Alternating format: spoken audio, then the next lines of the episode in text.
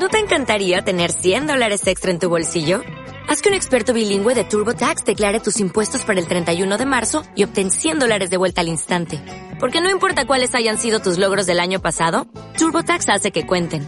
Obtén 100 dólares de vuelta y tus impuestos con 100% de precisión. Solo con Intuit TurboTax. Debes declarar para el 31 de marzo. Crédito solo aplicable al costo de la presentación federal con TurboTax Full Service. Oferta sujeta a cambios o cancelación en cualquier momento.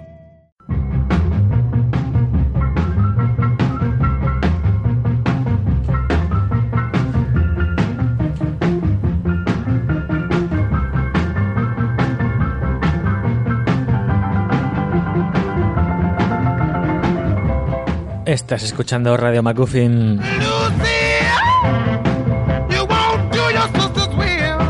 Ahí está Little Richard, ese artista que tanto escuchaba a Richie en It.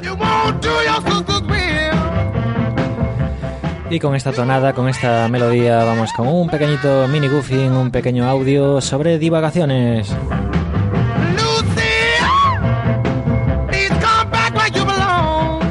Nuestro McGuffin, nuestra pequeña divagación hoy va a ser esas películas que nos gustaría que hicieran, esas pelis que todavía no están pero que tienen que llegar.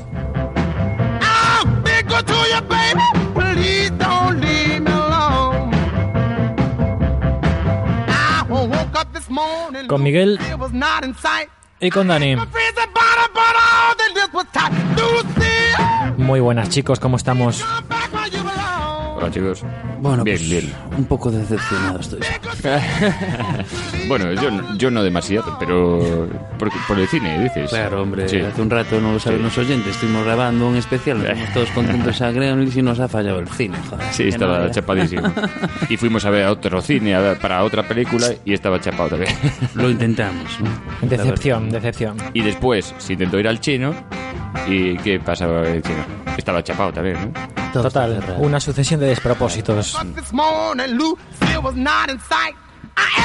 Así que nos vamos a consolar con las ideas. Siempre nos quedan las ideas.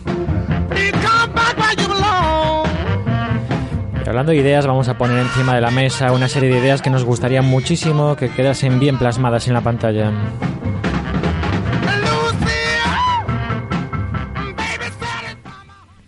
Bueno, empezamos. ¿Quién quiere abrir la veda? Yo aún estoy pensando... Tú, Miguel. Arranco yo. Sí, venga. Venga, dale. Venga, pues arranco. Bueno, estábamos hablando de mm, aquí un poquito, pues, eh, de películas que no se han hecho, ¿no? O que se han hecho y que quizás, pues, eh, se necesitaría dar un, un repasito.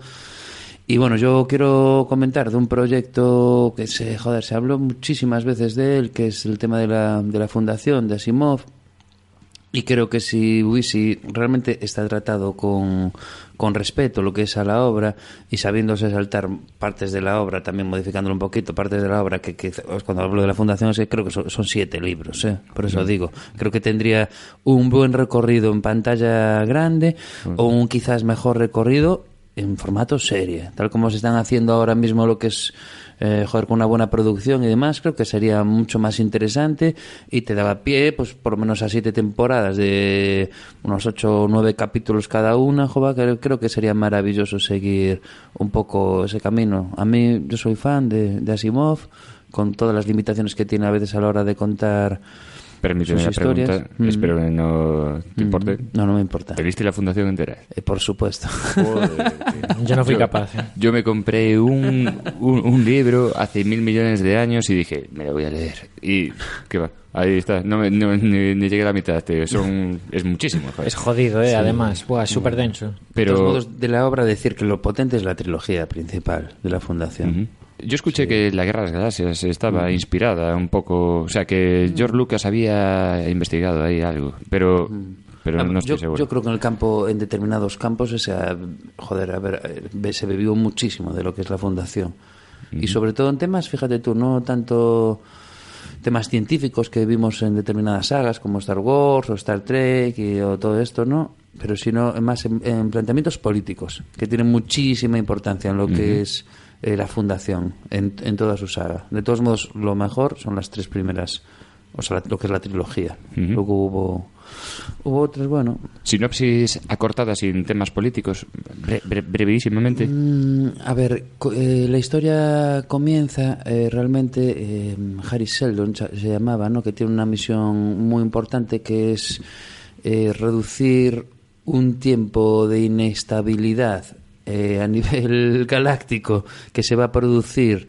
eh, creo que era durante un millón de años, una animalada así, a reducirlo a un plazo de 10.000 años gracias a una nueva ciencia que se llamaba psicohistoria se llamaba algo así algo así no que se que tiene que ver lo que es con el juego matemático con el tema de las probabilidades y demás. Súper interesante está muy bien desarrollado además no Es para ver si me motivo y, y lo pillo, que lo tengo en casa desde hace muchos años. No pues, fue eh, barato, pero... pues él se, se marca unas pautas interesantes para poder lograrlo y va dejando a lo largo de generaciones grabaciones suyas también para dar momentos cumbre de todo el asunto. Esto es un comienzo, pero es que luego pf, pasan muchísimas cosas en lo que es la en todo lo que es la saga de la fundación. Y por cierto, una de las, o sea, hay como decía antes, hay muchísimas referencias, ¿no? Y una de ellas, por ejemplo, nos lo encontramos en Joder, en el- los últimos capítulos de Star Trek Discovery que estuvimos viendo, Sí. ¿tú recuerdas que hablaban de un planeta que tenía vida propia? Sí, sí, sí. ¿Te No, das me- cuenta? no me acuerdo del nombre, pero sí. La- Pues ese es el. Es que es totalmente. hay- A mí me mola por eso Star Trek eh, Discovery. Vale, no se vale. corta nada en tomar referencias de, de obras clásicas, ¿no? Sí, sí. Joder, a ver, una de las partes de. Pero ya más, bastante avanzado. ¿eh? Ese No planeta sé. era un poco Avatar también. O sea, igual Avatar también... También bebe de También eso. bebe claro. de eso, Es que era, exacto, era sí. Gaia. En el universo Sí. de la Fundación Gaia, que es un planeta que se descubre pues más adelante, después de la primera trilogía, jova, con vida propia y demás, y que, joder, yo creo que, que bebe muchísimo todo de ahí. Hay muchas cosas que rescatar, sobre todo ideas, que era lo mejor que hacía Asimov, más que narrar Sí. una, una lectura mm, entretenida, amena, que no se complica mucho la vida. Más divulgaba ahí conceptos y ideas. Eso mismo, lo Sí. que mejor tiene para mí Asimov es eso. Sí, sí. Eh, Luego según van avanzando lo que es las historias de, de la fundación, creo que sí que se, que se va perdiendo, incluso hace novelas muy, muy, muy largas. La primera trilogía, las tres primeras partes no son tan, no son tan así. Lo otro creo que es explotar un poco el éxito que tuvo. Pero joder, creo que me cago en la leche. ¿Cómo no han.? Pero sí tiene muchísimos seguidores. Además, lo que es la fundación es un clásico del, de la ciencia ficción y, el, Sí, sí, no cabe no, nada. y del mundo fantástico. Creo que es uno de estos ejemplos que hablamos de que todo el mundo habla de la obra clásica, pero que nadie la conoce, no nadie se la lee y tal. Y es que Asimov es muy, muy duro. ¿no? Por ejemplo, a mí me encanta la robótica y me leí yo, yo Robot. Y hostia, es interesante lo que cuenta, pero reconozco que no es para todo el mundo. Y eso que el tío escribía en plan pulp, escribía en plan revistas que se vendían rapidísimo, además era por entregas, pero aún así tú te enfrentas a uno de estos relatos y por lo menos a mí me cuesta. Igual es que soy un poco más cortito, que, que la media, pero joder, reconozco que, que hay densidad ahí, que hay una ciencia ficción hard, sin duda alguna. Y por ejemplo, los, los problemas que plantea la fundación, pues el tema este de que mm, todas las civilizaciones tienen inevitablemente no un apogeo y después una decadencia, y que lo que tú puedes frenar o reducir son estos, estos periodos de crisis o, o de hegemonía, ¿no? Es, es guay, pero el tío se toma su tiempo para desarrollarlo y yo reconozco que no es, no es llevadero de leer. Yo os invito a que le echéis una nueva mirada con la edad que tenemos y demás, Sí, sí, cómo sí. no, porque yo creo que en general Asimov era un divulgador de entretenimiento, ¿eh? Un Claro, es que, de es entretenimiento. que es lo que me ¿eh? llama la atención a mí, que era un escritor pulp, ¿no? Así, como para de consumo rápido, pero, hostia, después lo comparas con otras obras y es jodido. Y de hecho, cuando lo comentaba Dani, que tiene libro y que, que no fue capaz y tal, estaba pensando. ¿no? Tengo un par de ellos, no, ¿eh? no os quería de Asimov, interrumpir, pero- pero, pero- estaba pensando, si te quieres divertir, léete Ready Player One de Ernest Klein, que además está Spielberg haciendo la película, lo estábamos comentando Sí. antes. Y si ya quieres profundizar y tener algo más sesudo, más para darle vueltas al coco, pues quizás la obra más apropiada sería La Fundación. Claro. Mm, Yo, a ver, de dos matices. La primera trilogía al completo de la Fundación está todo, viene de... mm, Joder, no quiero mentir, creo que es la primera trilogía completa, no sé si solo la primera parte de la trilogía, pero creo que son los tres primeros realmente. Todos se publicaron en fanzine. Entonces ocurre una cosa bastante interesante, que es que son... Los capítulos son como bastante cerrados, claro, se, se- joder, que eh, es una forma interesante de, de contarlo, ¿no? Eh, y lo segundo que quería comentar se me ha ido totalmente. a veces pasa. Sí. De cualquier modo está guay que apuntes eso porque sí que es verdad que me enfrenté a esta obra cuando era jovencito y a veces cambiamos nuestra percepción en cuanto a la dificultad ¿no? de asimilar una obra. Quiero decir, de hacer una lectura reflexiva. Que, que yo encuentro dificultad en eso en cuanto a Asimov. Porque, joder, tú puedes poner el piloto automático y tirar, pero, joder, que te pierdes muchas cosas si lees así. Echarle un de, de ojo. esa forma Yo tan creo que diagonal. no- Que, lo vais a leer mm, eh, de verdad muy fácil. eh. Y lo mejor es lo mismo. Asimov no creo que sea un gran narrador, sino que creo que es un. que tiene grandes ideas. Él tuvo grandes ideas. Bueno, es que Publicó está- más de está con- 500 libros, joder. Me Sí, claro, es súper pasaba- prolífero. Está considerado más un divulgador, creo yo, Sí. que, que un escritor. Sí. ¿no? Es que es gente, eso, Es de un lo, Carl lo que dice. Dani, muy prolífica. Carl y- Sagan, Sagan, en en, en-. España sería Claro. Punset.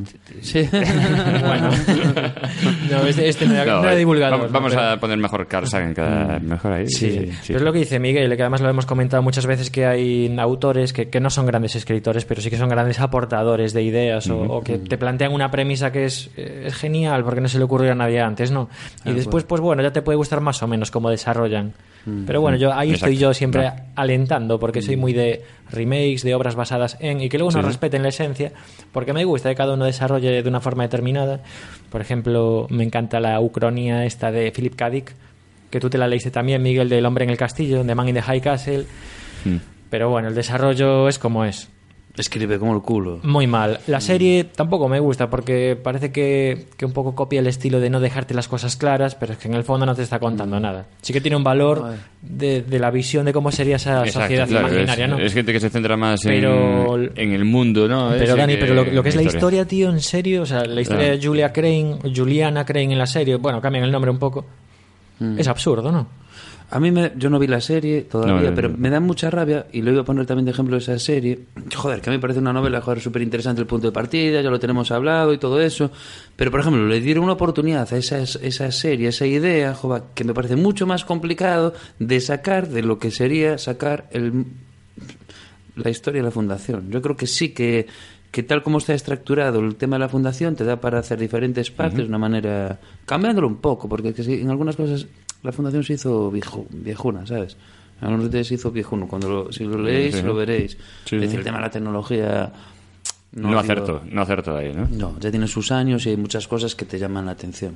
Ah, bueno, ahí ya me acordé la, la otra- el otro asunto que quería comentar, hombre. Que una de las de lo que me parece, uno de los temas que me parece interesante también en la fundación, que creo que esto no está tan tratado en general por el mundo de la ciencia ficción y el fantástico, es que hay un universo plagado de vida, ¿no? Pero solamente de una vida hasta que descubren Gaia. O sea, realmente siempre está el ser, siempre Es es, el ser humano, es sí, es el ser humano que conquistó la galaxia. Eso me parece Bueno, interesante. tiene también. lógica también, ¿eh? Sí. O sea, claro. Pasa un poco como en Dune también, que es otra obra, bueno, Dune, Dune, es la obra que quería también traer porque creo que no hay una película todavía a la altura, ¿no? De la obra literaria y efectivamente es una obra que merece ser plasmada con un cierto nivel y que además, por mucho que exploraban el espacio, solo se encontraban seres humanos y variantes genéticas de seres humanos, ¿no? Que habían evolucionado pues adaptándose a diferentes tipos de hábitats y de ecosistemas. claro. Ah, pues juegan en la misma liga. Sí, entonces. sí, sí. Y aparte, Sí. bueno, está- pendiente Está- leerlo, está- los- Ah, los- sí, Sí. merece la pena, de Frank Herbert. eh. Yo, yo vi la película, no leí el libro, pero los, Hostia. los Harkonnen eran humanos también, entonces. Sí, claro que sí. Sí, sí, eran familias, diferentes familias con el, el estilo feudal. Lo que pasa es que en vez de feudos enormes de terreno tenían feudos que eran planetas, ya. Sí, exacto. Y, y sí, o sea, había variantes genéticas. Por ejemplo, los mentats, que eran eh, seres humanos modificados genéticamente para que trabajasen como calculadoras. ¿Y por qué? Y esto me encantó. Es porque había habido una guerra contra las máquinas inteligentes. Las máquinas tomaron conciencia de sí mismas y bueno, pues se enfrentaron a los humanos y fue una guerra tan cruel que incluso afectó a la religión y a partir de ahí era un dogma de fe el que estaba prohibidísimo eh, y tú te, te- te lo tenías que creer. Estaba prohibidísimo fabricar inteligencia porque se acabaría volviendo contra ti. Entonces utilizaban a seres humanos modificados. Y un poco el rollo de los Fremen también, que eran los, los nativos de Arrakis del planeta Dune, pues también eran unas tropas increíbles y tú las entrenabas. ¿Por qué? Porque estaban adaptados a las peores condiciones imaginables. Entonces ahí juega mucho con, con la genética por un lado, la organización política por el otro y pues una serie de supersticiones, como una vuelta al medievo, pues con el tema este de las creencias, las eh, inteligencias artificiales, todo esto. Entonces Miguel te la recomiendo y hay que esperar porque la película que hizo David Lynch es como es. Sí. Luego hicieron una serie que no está mal y que además se basa en libros que vinieron después de Doom. Pero bueno, también. pero yo creo que con las cosas que somos capaces de hacer hoy en día, con, con los guionistas que tenemos y con los efectos especiales de los que disponemos, pues joder. Que la gran película de Dune tiene que, tiene que llegar. Dune, Dime, Dani. Dune antes de que le hiciera David Lynch, ¿no?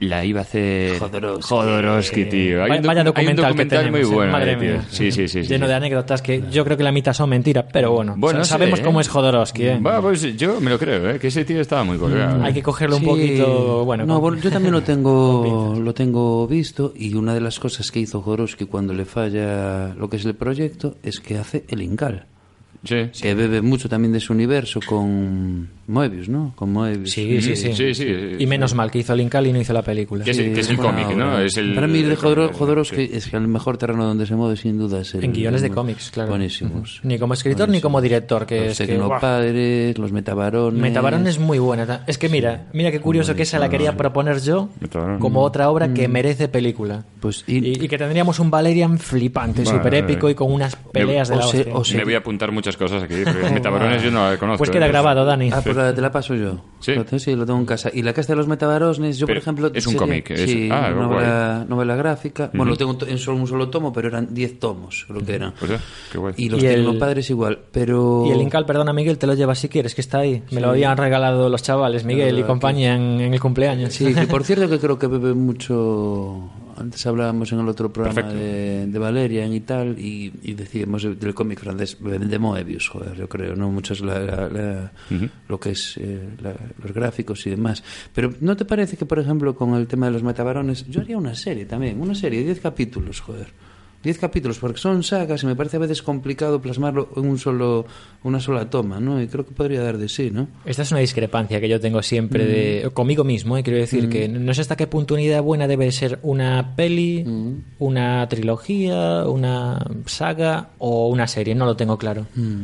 Porque todo puede salir bien o mal, ¿no? Como decía Gandalf, y todos los... razón. No doy consejos porque cualquier camino te puede llevar al fracaso. Lo ideal sería hacer un algo intermedio, como se hizo alguna vez por ahí, una serie, como serie de tú haces una película larga con todo para ir cerrado y después lo divides en episodios y los episodios que sean, eso ya es el fin. de- o sea, tiene un nombre, eso es como una teleserie, ¿no? Una, son series de... eh, hay una que es Generation Kill que tiene 11 episodios y punto, y se acaba. Dijeron, ¿para qué adaptarla, alargarla, cortarla, adaptarla en formato serie y tal? Pues todo el tirón. Hombre, un poco es la idea de Peter Jackson, ¿no? Cuando grabó El Señor de los Anillos, lo hizo Sí, todo el tirón y luego segmentó cómo Mm. fue viendo él, claro. Mm.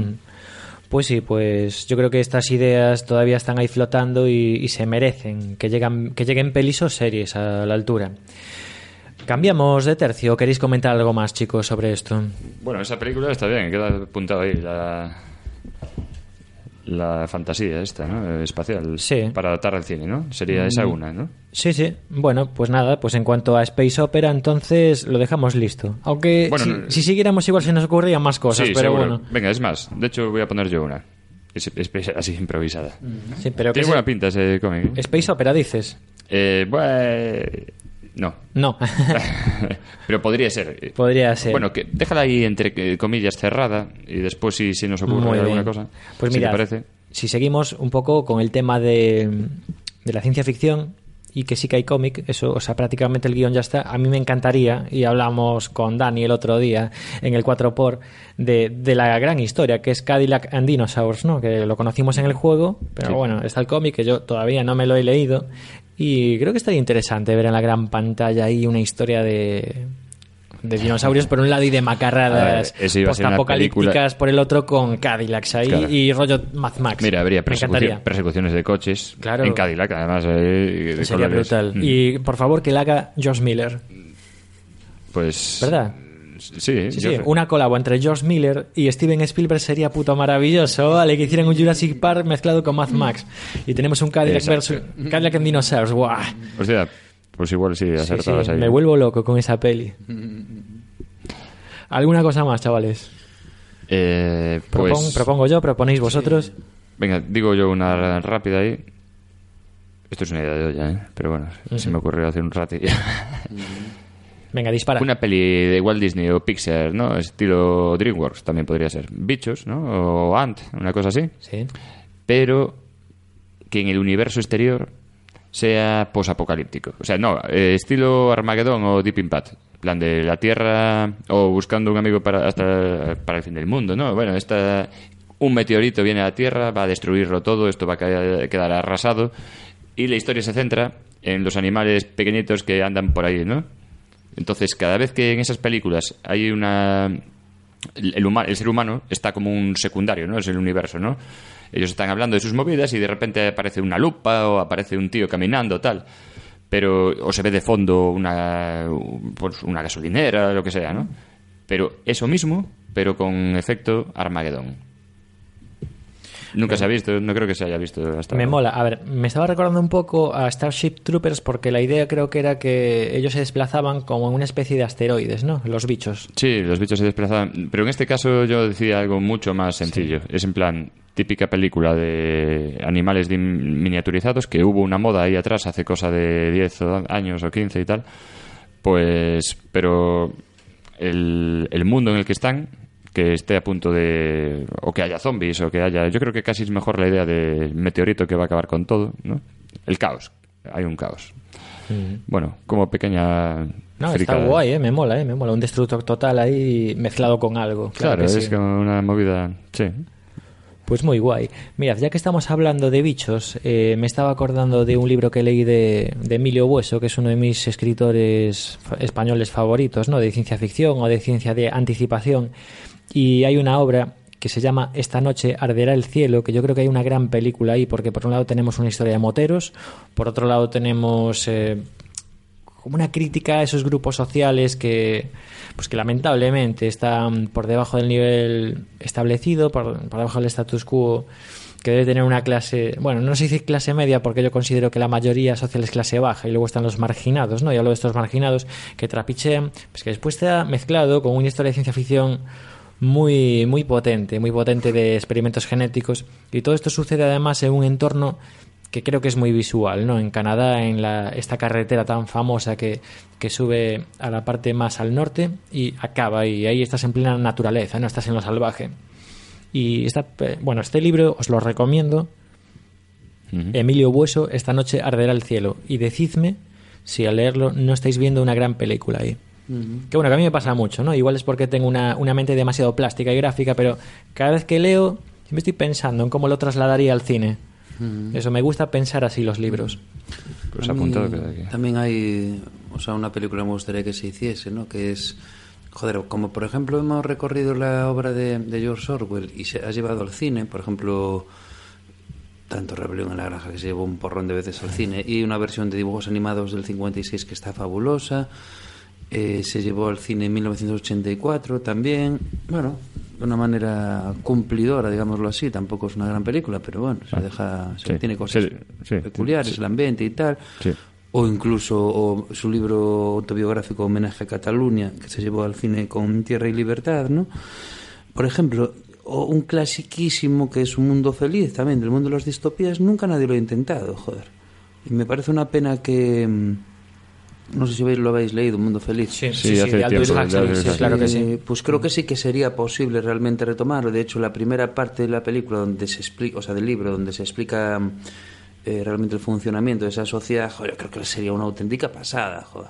Y el hilo conductor de la- del libro, aunque bueno, no creo que sea muy bueno en sí mismo, ¿sabes? Del, del- del libro, no creo que sea su fuerte, pero sí que sirve para hacer, para hacer una peli. Y por cierto, otras también, otras para hacer, para revisitar sería con Ray Bradbury, que sí que se ha llevado al cine como Fahrenheit, Sí. o como Ese fue Truffaut, ¿no? El que lo llevó al cine. Sí, o como un- una, bueno, tres pelis, una miniserie de tres películas que es eh, Crónicas Marcianas. Eh, yo creo que era muy recuperable. Sí, Tanto- claro. Sobre todo Crónicas Marcianas. Creo que mereces que de verdad ese libro me parece maravilloso. Si no lo has leído, o sea, es una ¿No? puta pasada. O sea, La- sí, la sé idea cuál es- es, es sé cuál es, brutal. escuché hablar muchas veces de él, pero no... Hay textos, joder, es de lo más o es curioso que te tengas que ir a Marte para, para descubrir un libro de lo más humano que hay, ¿sabes? Es muy, muy peculiar, ¿no? Y, y de verdad que creo que merecería una oportunidad, ¿eh? Sería un, un buen film y, y han quedado ahí. Y vemos cómo le dan oportunidad a otras historias, a lo mejor son más rocambolescas y tal, pero, pero me gustaría, la verdad, sí. Sí, sí, que son muy revisitables y ojalá que, que Sí. bueno, pues eh, ya que estamos en una época de remakes y reboots, ojalá, ojalá que cojan alguna de estas obras. Bueno, ahora que estáis hablando... Y- Perdón. Sí, dime, Ahora Dani. que estáis hablando así de libros... Claro, yo antes puse una película que es como una mezcla de pelis ahí inventadas, ¿no? Pero películas que molaría que se hicieran basadas en libros, ya hablando de Aldous Huxley y tal, me vino a la mente la de Crónica de una muerte anunciada, que a todos nos ha to- no- a nuestra generación nos la mandaron a leer en el instituto, a casi todos. Hay una película de serie B, de pero la peli de serie B es mala, joder. Sí, sí, sí. sí. Mm, Creo que nunca se hizo una segunda adaptación de ese libro. Y ese libro es una película en todas reglas, vamos. Bueno, Sí, que- yo vi la, la versión y... Hombre, evidentemente gusta verla porque como viste la peli, joder, ¿no? Y tal, o sea, perdón, como leíste el libro, y es el un libro libraco, sí, joder, pero maravilloso. no es una peli de muy alta No, calidad, no, más bien tirando a maliña. Claro. A ver, que funciona, porque, porque, porque el libro ya es un guion cojonudo. Entonces te ponen la película y sí. Pero. Mm. Pues lo que estaba comentando Miguel, quiere decir que, que efectivamente que los libros quizás no hayan sido llevados tal cual no al cine, pero sí que, por ejemplo, podemos ver en el cuento de la criada, en The Handmaid's Tale, cómo había sido prohibida totalmente eh, la lectura ¿no? en esa sociedad.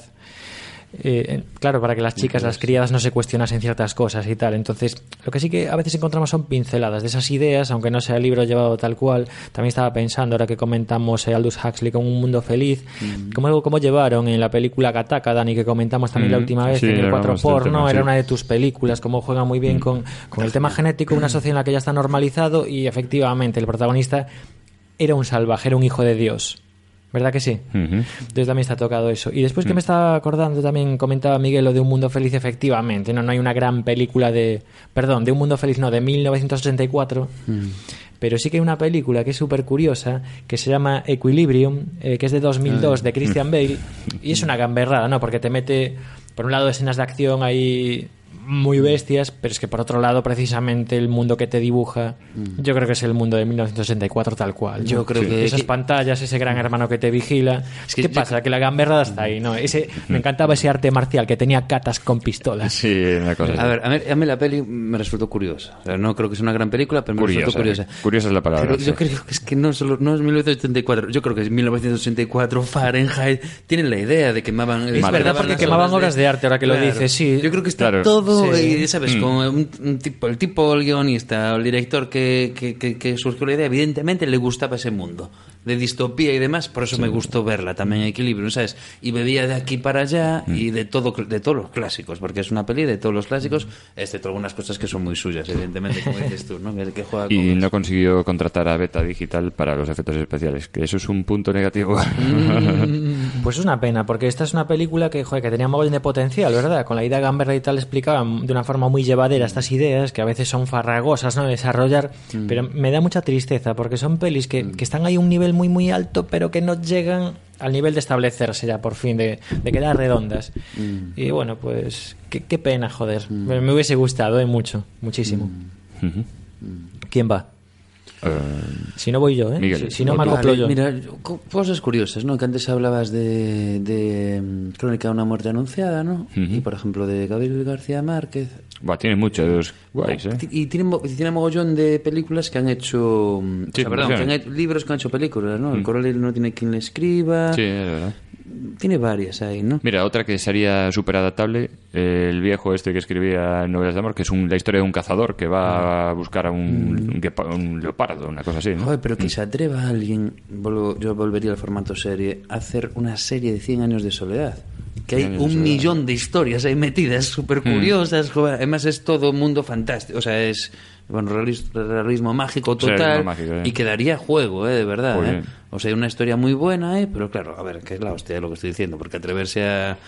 Una también la gente tiene otra- miedo a meterse en este follón, ponerle y- el nombre a lo que vas a hacer, pero me parece que interesante. ten- tendrían que pagarle también unos mm, pastón, me imagino ahí, pero Mm. pero está claro que tiene que sí, cualquier obra de este escritor, Mm. así, al menos las que conozco yo, que no las conozco todas, mm, son películas, ya, ¿no? Mm. Pues mirad, ya que estamos tirando de, de literatura, de escritores, eh, planteo una ahora que, que no tiene nada de fantasía, ¿no? Que se llama Cenital, también del mismo autor, de Emilio Hueso, que sería, sería muy... mm, Habría que ver, habría que ver cómo llevarla al cine, pero creo que sería una mezcla entre The Walking Dead sin zombies, sino por la situación la situación posapocalíptica, pero eh, la premisa sería el cenit del petróleo, ¿no? Cuando a partir de ese punto de inflexión ya es más caro extraerlo que dejarlo donde está. Y ahí ya colapsaría el sistema y veríamos cómo se comporta el ser humano entre sí. Y pues quizás alguien que haya tenido alguna idea mm, y la haya llevado a cabo sobre una ecoaldea que se autosustenta, ¿no?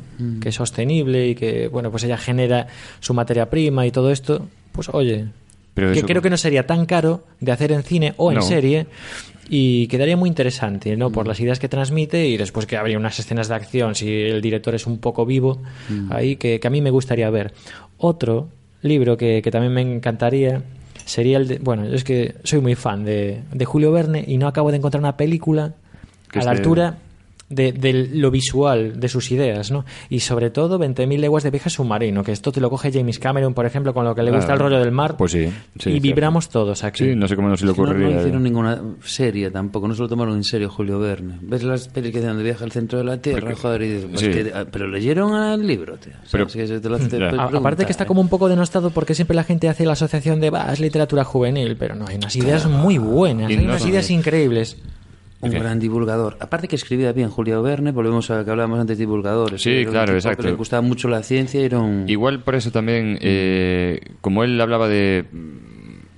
Bueno, tampoco soy un gran conocedor de la literatura de él, más, más de su persona, ¿no? Eh, como hablaba de eso, de divulgar cosas que iban a venir en un futuro y es tan antiguo ya, siempre está mezclado a la estética de Julio Verne, tiene una estética ya, que son cosas de hace dos siglos, pero con pues que son modernas, ¿no? La nave, una nave espacial o que parece un cacerolo allí o algo así. Sí, sí, es la estética steampunk, ¿no? O sea, Steampunk, imaginaos la, exacto, imaginaos la estética que, que pudimos ver en la Liga de los Hombres Extraordinarios, pues que era un proyecto muy ilusionante, pero igual se quedó a medio camino. Eso bien hecho, tío. Claro, pero mira, si, Flipas, la, ¿eh? si la haces bien hecho, es- podría ser una Sequest, más o menos. El 20.000 leguas de viaje submarino es algo como el Sequest. De, Sí, sí. Una cosa parecida. Pasa que no reventaba barcos, pero bueno, era una nave en plan Enterprise que iba por el debajo del mar, ¿no? Ahí Sí, sí, sí, puedes, puedes coger ese patrón, dibujar un arco argumental y cada capítulo que sea más o menos autoconclusivo, yo creo que rellenas bastante, Lo que pasa es que siempre se asocia, bastante metraje. Siempre se asocia al steampunk, que, es- que está muy bien. Es que además yo creo que no llegó la gran película steampunk todavía. No, está joder. muy asentada en, Está, en la está. literatura La de y en Peter el cómic, Jackson es steampunk, tío. Yo pero creo- está por llegar todavía, Está ¿no? por llegar, está Aún no está acabada. Pero tiene pinta de ser Pues ya veremos ¿verdad? qué es lo que nos, nos depara el futuro. Pero sí que estamos muy hypeados, ¿no? Con mucha expectativa, claro que sí. Tú no viste el tráiler, ¿no, Miguel? No, no lo vi. Se llama, eh, ¿cómo era? Mortal Engines. Mortal ¿no? Engines, sí, Y wow, tengo unas ganas porque es que además, aparte de la estética que dice Dani, tú ves como lo, el castillo ambulante, ¿no? Del estudio Ghibli, esas ciudades en que sí. se desplazaban, pues algo Son parecido. ciudades móviles en una especie de desierto. Qué bueno. y A ti te va a flipar. Miguel. Sí, sí, sí, seguro. Sí. Bueno, no conozco tus gustos, pero sí. o sea, es- Así que a Miguel le gusta Estudio Ghibli. Mm, Sí, soy súper fan. ¿Sabéis una, una peli que me gustaría también que se hiciera? es Y, y lo planteo a partir, curiosamente, de otra peli que ya se hizo, ¿no? Que es eh, en Inter- Interestelar. La Ujú. primera parte me parece que está contada de una manera súper guay de lo que puede ser un futuro cercano a partir de, bueno, de lo Sí. que estamos haciendo un poco con el planeta Tierra y demás, ¿no?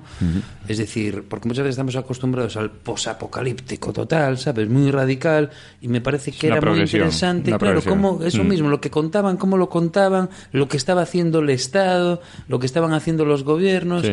Y me gustaría a lo mejor que se profundizase un poco en eso, que alguien tenga ojo, no sé si es vendible o no, evidentemente Bueno, al final en Interestelar En Interstellar se funcionó. pero se vende otra cosa. Se vende ¿no? otra cosa. Es el Claro, McGuffin. ¿no? De, de la peli. eso Sí, exacto. mismo, Mm. sí, pero sí que creo que sería chulo, ¿eh? que da para mogollón eso, ¿eh? la verdad, las decisiones políticas que se podrían dar y, y el cambio Mm. Pues de, sí, la, claro, de la vida, el no tener tecnología y eso. Y lo que dices tú que es muy cercano en el tiempo, porque a veces la palabra postapocalíptico marca una cierta distancia, ¿no? En el tiempo y joder, pues hay cosas que son como el justo después de que el sistema Mm. colapsa, ¿no? Como en el cuento de la criada también, que es que eso puede pasar dentro de tres años tranquilamente Mm. y lo ves súper factible, claro. Sí, pues sí que me gustaría, la verdad, que se, se ahonde un poquito ahí. ¿eh? Bueno, y con la última historia, que para mí sería la historia de ID Software, eh, los programadores de. Bueno, voy a decir ID Software. Es mi inglés de baldoviño, todos sabéis a lo que me refiero, que son los creadores de Escape from Castle Wolfenstein o Doom, o Quake. Bueno, todo el mundo sabe.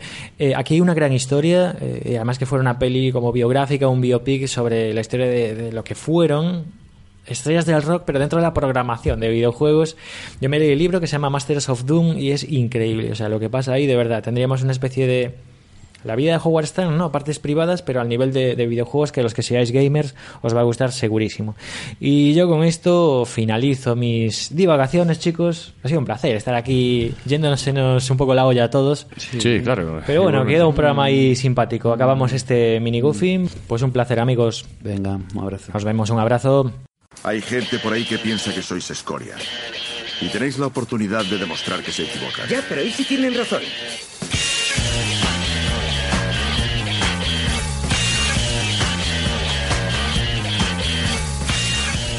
Si no te hemos dado demasiada vergüenza ajena y quieres participar, estas son nuestras vías de contacto.